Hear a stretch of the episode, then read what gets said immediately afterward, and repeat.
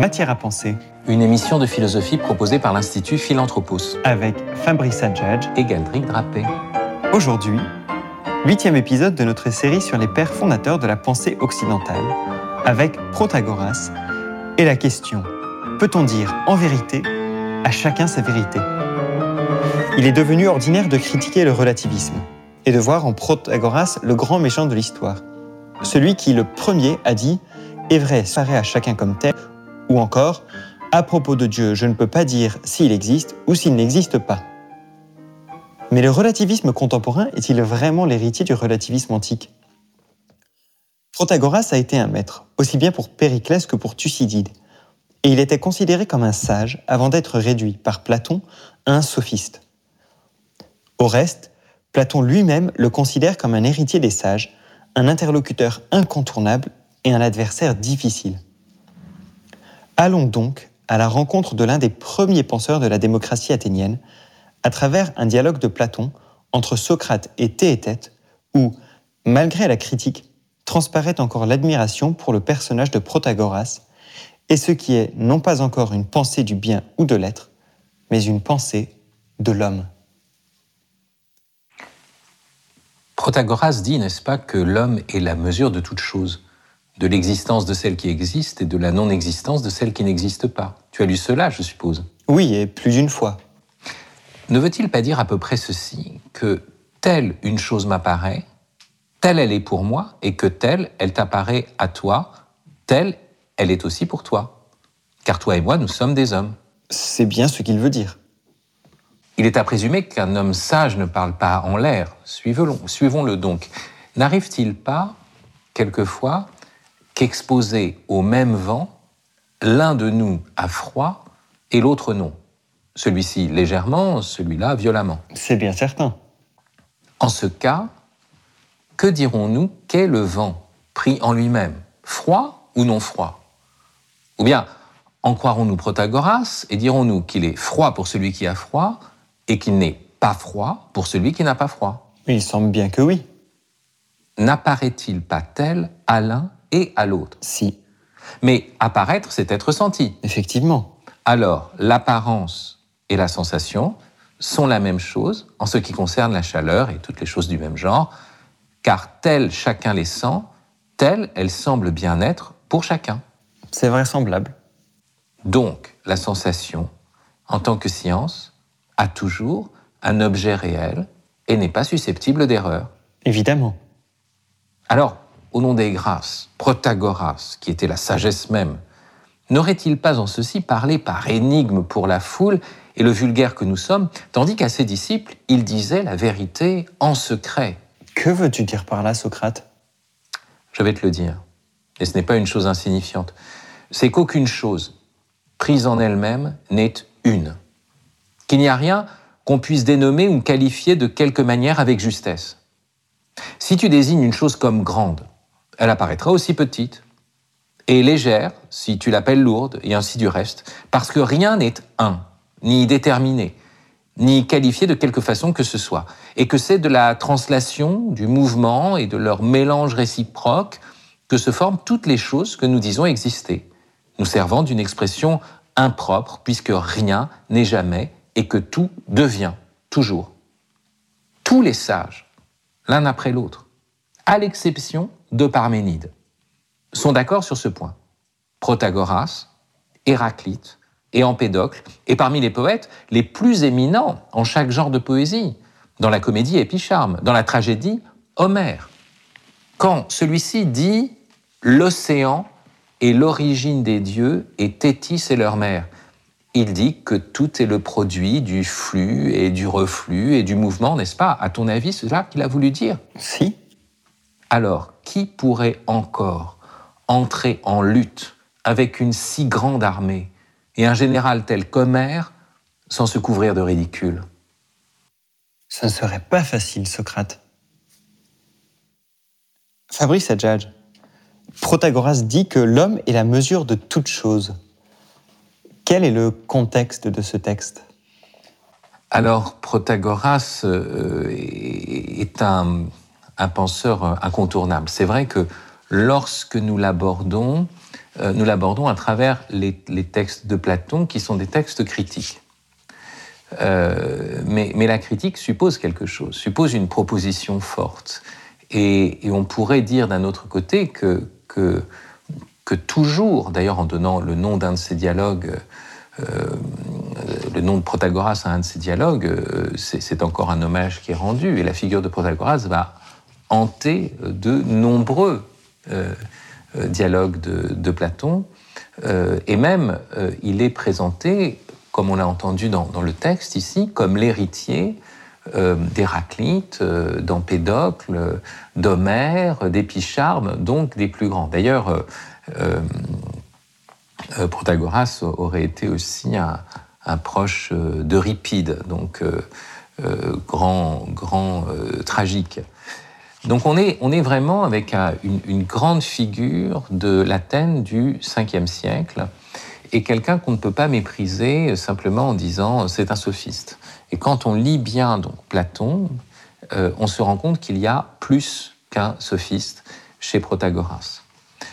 Euh, et, la force de Platon dans ce texte, d'ailleurs, euh, en tout cas Socrate le dit, c'est de dire, au fond, derrière Protagoras, il y a une méditation sur le devenir, une méditation sur la sensation et une pensée où, bah oui, une pensée, on pourrait presque dire moderne pour nous. Parce que euh, dans, dans la pensée antique classique, l'homme est une partie du cosmos. Euh, l'homme est mesuré soit par le cosmos, soit par les dieux, soit par le destin. Il n'est pas à la mesure. Et quand l'homme prétend être la mesure de tout, il entrerait dans une démesure. Et voilà que cette affirmation, qui met d'une certaine façon l'homme au centre, qui fait de l'homme le mesureur et non pas le mesuré, c'est une affirmation extrêmement moderne et on pourrait dire euh, tout à fait en, rapport avec l'avènement de la cité démocratique athénienne, où chaque homme a quelque chose à dire. Euh, parce qu'il y a une émulation, il faut qu'il y ait une constitution pour limiter les débordements individuels, mais malgré tout, euh, on, ne croit pas à l'idée d'une cité dirigée par un sage qui, lui, posséderait la mesure et où la sagesse mesurerait complètement les hommes. L'homme est mesureur. Et ça, c'est une affirmation extrêmement forte. Alors, juste pour, pour continuer, je voudrais lire un passage de Diogène Laërce, euh, l'auteur des, Vies, euh, Sentences des philosophes illustres, euh, donc texte antique qui parle des philosophes et qui rapporte une, vie de, Protagoras. on ne sait pas très bien d'où il est originaire, Théios, etc. Mais voilà ce qu'il explique.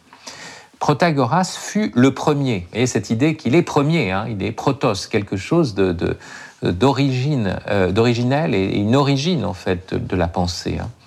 Il fut le premier à affirmer que sur chaque chose, il y avait deux discours possibles contradictoires. Il mettait ce principe en pratique dans les interrogatoires dialectiques, ce que personne n'avait fait avant lui. Donc il est sans précédent.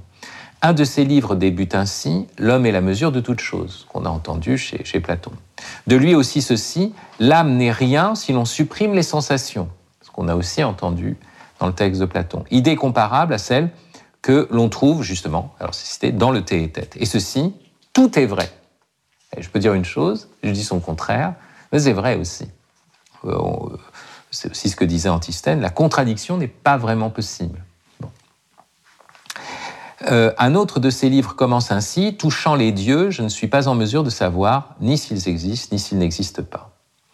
Ce début lui valut d'être expulsé par les Athéniens saisi par un héros chez tous ceux qui en possédaient, ses livres furent brûlés sur la place publique. Donc c'est un héros euh, d'Athènes, il va marquer Périclès, euh, Thucydide, on en a parlé, la, pratique du double discours euh, qui, apparaît sans cesse dans la guerre du Péloponnèse.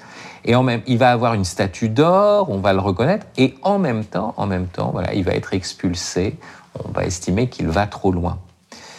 Euh, mais il y a un autre aspect hein, qui est le fait que euh, le, philosophe, le sage, peut être payé. Ça aussi, hein. ça aussi c'est moderne. C'est le, fait que euh, la, vérité entre dans le monde de la marchandise. hein, de, la négociation. Et, c'est ça qu'il faudrait peut-être penser le, plus profondément. Il, faut, il fut le premier, dit Diogène Laërce. Donc là encore, le premier. Hein, le premier, qu'il y avait deux discours possibles, il fut le premier à demander un salaire fixé à 100 mines. Le premier encore, il distingua les temps des verbes et élabora le sens de la notion de moment opportun. Il organisa des luttes dialectiques et, à l'intention des chicaneurs, Diogène Laërce est plutôt platonicien, il n'aime pas trop Protagoras, il inventa des raisonnements spécieux. Ne prétend pas attention au, contenu de pensée, c'est sur le terme qu'il faisait porter la discussion. C'est ainsi qu'il donna naissance à cette race des héristiques qui, à l'heure actuelle, court les rues. On saisit donc la justesse du trait de Timon, Protagoras, toujours au cœur de la mêlée, expert en la dispute. Alors, je reviendrai sur cette notion d'héristique, mais par ailleurs, Diogène Laërce dira qu'il était un disciple de l'atomiste Démocrite, euh, et que euh, à l'origine, il était peut-être un, esclave, un portefeuille. Il aurait vu, euh, Démocrite l'aurait vu porter des fardeaux. Hein, d'ailleurs, il aurait eu une attitude physique qui était liée à son ancien métier de, porteur de fardeaux. Et c'est Démocrite qui l'aurait appelé et qui l'aurait libéré de cet esclavage par la pensée. Donc peut-être aussi l'idée d'un esclave affranchi, etc. Euh, mais, on voit hein, qu'il euh, y a un, génie chez Protagoras du débat, de la dispute. C'est lui qui va apprendre la division du discours aux Grecs, qui va leur apprendre finalement euh, l'art rhétorique et plus, spécialement ce qu'on appelle héristique, du mot héris qui veut dire lutte. Alors, si vous avez suivi cette émission, vous vous souvenez que Hésiode disait il y a deux Eris, deux luttes. L'une mauvaise qui conduit à la guerre et l'autre qui est bonne, qui est liée à, l'émulation. Et on voit encore hein, que ici, euh, on est dans quelque chose d'humain et l'idée d'une émulation entre les hommes, vous voyez, par la dispute, qui fait que l'homme est appelé à se dépasser lui-même et qu'il devient ce qu'il n'était pas, etc. Voilà, il y a quelque chose de, de cet ordre-là. Euh, le, pseudo-Platon, hein, dans un dialogue qui s'appelle Sisyphe, euh, c'est-à-dire un, texte qui a été attribué à Platon et qu'on lui a retiré par la suite après analyse, dit que l'héristique s'intéresse davantage au discours qui porte sur la réalité qu'à la réalité elle-même. Mais on voit bien que il y a une décision derrière ça, c'est de dire il y aurait la réalité elle-même et il y aurait des choses qui portent sur la réalité qui relève de la sensation plutôt, euh, mais il y aurait quelque chose au-delà de la sensation. Or, c'est ce que récuse. Euh, et donc, il affirme la, force de l'expérience individuelle, euh, ce Protagoras. C'est ça qui est très intéressant. Vous écoutez Matière à penser, une émission de philosophie proposée par l'Institut Philanthropos, avec notre question aujourd'hui peut-on dire en vérité à chacun sa vérité? Fabrice Adjadj, Socrate commence ce, dialogue que, nous lire par quelque chose de très intéressant. Euh, que l'homme, selon Protagoras, l'homme serait la mesure de toute chose. Mais est-ce qu'en effet, euh, il n'y a pas quelque chose de vrai dans cette affirmation, dans la mesure où c'est en effet à l'homme de juger euh, de ce qui advient et qu'il n'y a pas, disons, une, un juge extérieur. C'est l'homme qui, juge de, ce qui est convenant ou qui ne convient pas oui, euh, ce que va essayer de, dégager euh, euh, Platon contre Protagoras, c'est la notion d'un au-delà de la c'est-à-dire la connaissance, et on l'a entendu chez Pythagore. Hein. Il y a aussi, au-delà de la sensation, il y a déjà une sensation qui va se fixer davantage qu'on appelle l'opinion. Puis au-delà de l'opinion, il y a la science, et au-delà de la science, il y a l'intelligence qui voit, qui est en contact direct avec le principe. Hein. C'était le quaternaire hein, de, Pythagore, c'est précisément ça. Et on retrouve ça chez, Platon, euh, la remontée de la sensation vers l'opinion qui va, qui déjà stabilise quelque chose de la sensation, puis après, au-delà de l'opinion, euh, la science qui, saisit l'essence des choses par-delà leur mutation, par-delà leur devenir, et au-delà, bien sûr, le principe de toute chose, l'un. Hein. bon. donc, cette, ça, c'est la réponse de, de Platon. Mais c'est vrai que ce que nous rappelle Protagoras, c'est qu'il y a un sujet qui pense, finalement.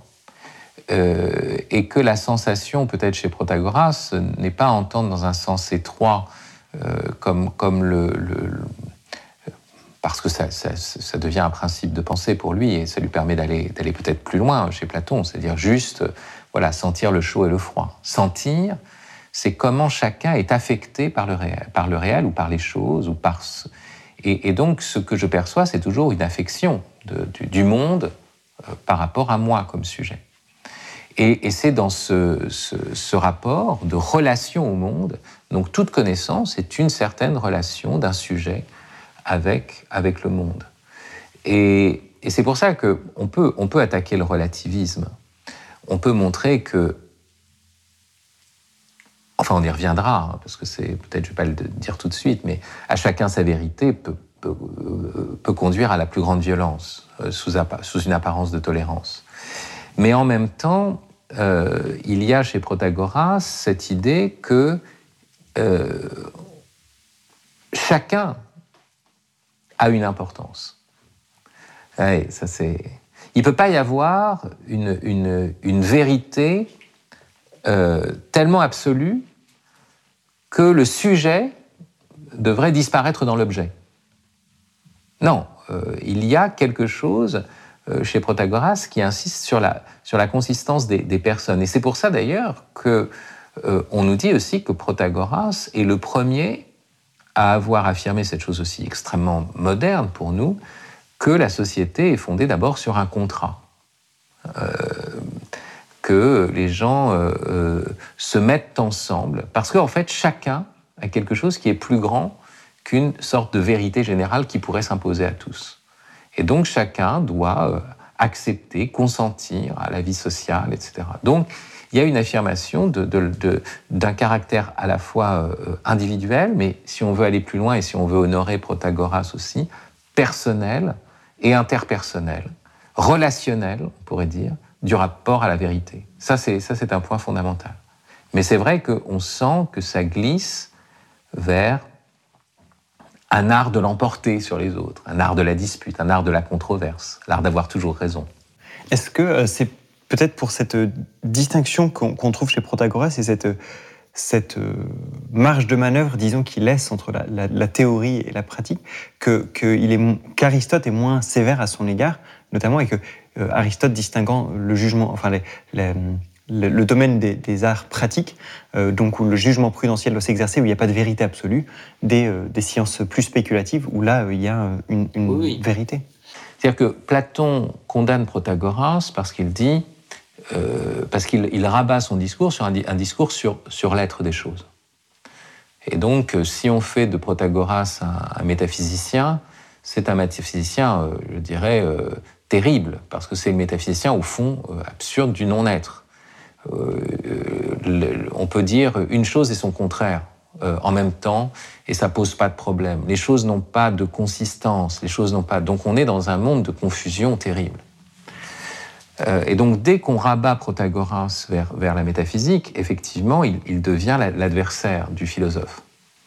Mais si on fait comme Aristote, on le rabat plutôt du côté du jugement pratique, à ce moment-là, euh, ce que fait Protagoras, cet art de la dispute, devient justement la rhétorique qui permet euh, d'entrer dans le monde de la délibération, dans le monde judiciaire, où on n'est pas dans la recherche de la vérité, mais du vraisemblable. On est en train d'agiter des, opinions et on cherche dans un cas particulier quelle est la meilleure solution, donc de manière approximative. Et là, dans, dans ce domaine-là, chacun doit faire valoir son opinion. Chacun doit venir à dire mais il vaut mieux faire ceci, peut-être il vaut mieux. Et là, il n'y a pas de vérité absolue parce qu'il y a tellement de causes, il y a tellement de contingences, il y a tellement voilà, c'est dans le monde pratique, il y a des difficultés. Euh, on n'est pas dans le raisonnement mathématique, on n'est pas dans la déduction. Donc là, il faut que chacun puisse parler d'une certaine façon et faire valoir euh, euh, son point de vue. Et, et c'est là que Aristote justement euh, d'une certaine façon, sauve Protagoras en le cantonnant à ce domaine-là. Fabrice Adjudge, quelle est la, différence euh, avec, de Protagoras avec les, un relativisme extrême contemporain, à chacun sa vérité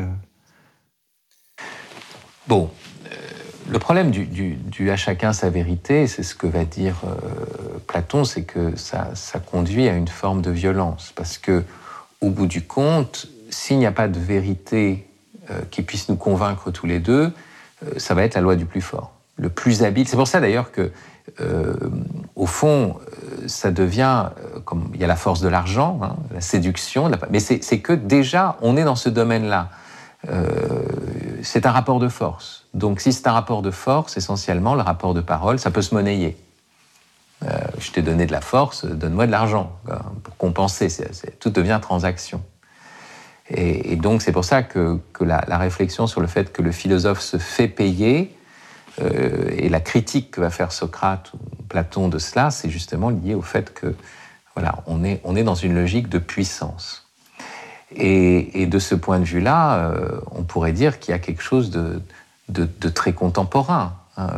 Le monde techno-économique, le monde où la parole n'est que, n'est que la puissance de l'information, euh, le monde d'un relativisme où, chacun vient avec sa vérité, mais au fond, ce qui va triompher, c'est la loi du plus fort, voire même du dispositif qui va, faire circuler les informations, donc la loi des, des GAFAM, enfin de Google, de, voilà.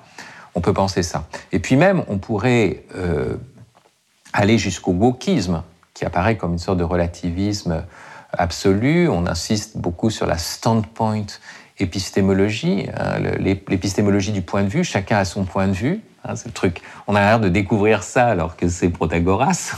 bon?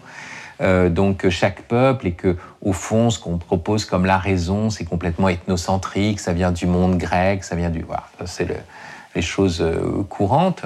Euh, et puis même dans l'animalisme, vous avez un point de vue humain euh, mais on pourrait avoir adopté le point de vue de n'importe quelle espèce animale. Or, c'est précisément ce que va dire Platon. Il va dire, mais pourquoi Protagoras a-t-il dit l'homme est la mesure de toute chose Il aurait pu dire le cynocéphale est la mesure de toute chose.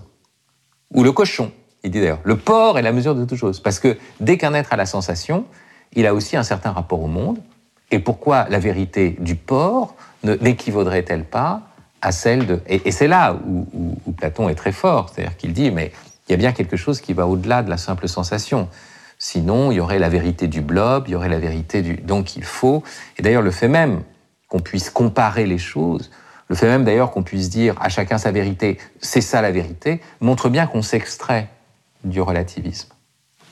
Ah, même qu'il y ait débat, on est au-delà d'un pur relativisme. Cependant, euh, il y, a effectivement une grande différence, euh, enfin métavique, il y a une très grande différence, c'est que le relativisme de, Protagoras, d'abord, est un, relativisme qui est autour de la parole. Et donc, c'est un relativisme qui se déploie dans un art de la parole. C'est une rhétorique.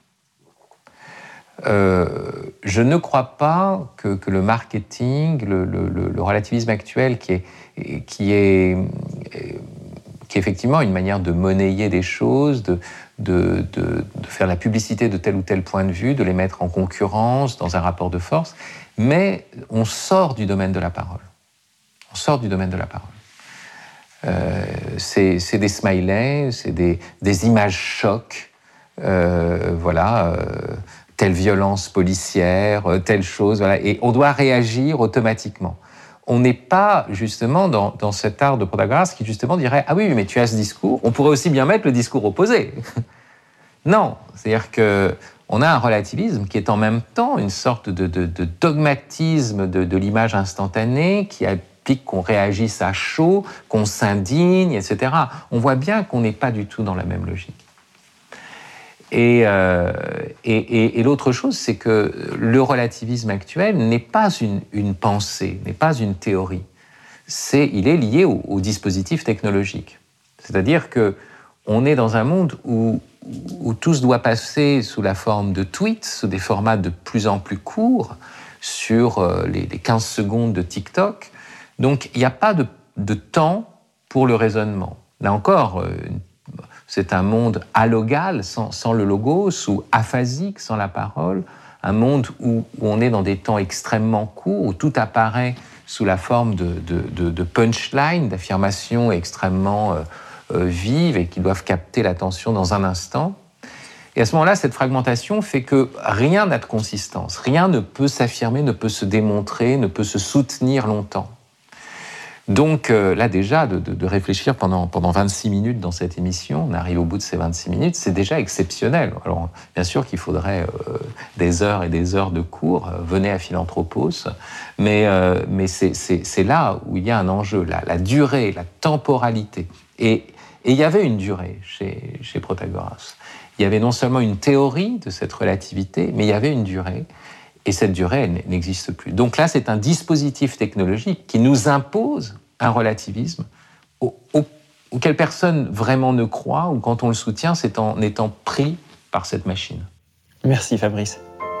C'était Matière à penser, une émission de philosophie proposée par l'Institut Philanthropos, avec Protagoras, Fabrice Adjadj, Galdric Drapé et Michael Durmeyer à la technique. Retrouvez-nous tous les samedis à 11h30, les lundis à 20h, les vendredis à 21h30 et bien sûr en podcast sur les sites de Radio Notre-Dame et de Philanthropos. À très bientôt et n'oubliez pas que vous êtes intelligent.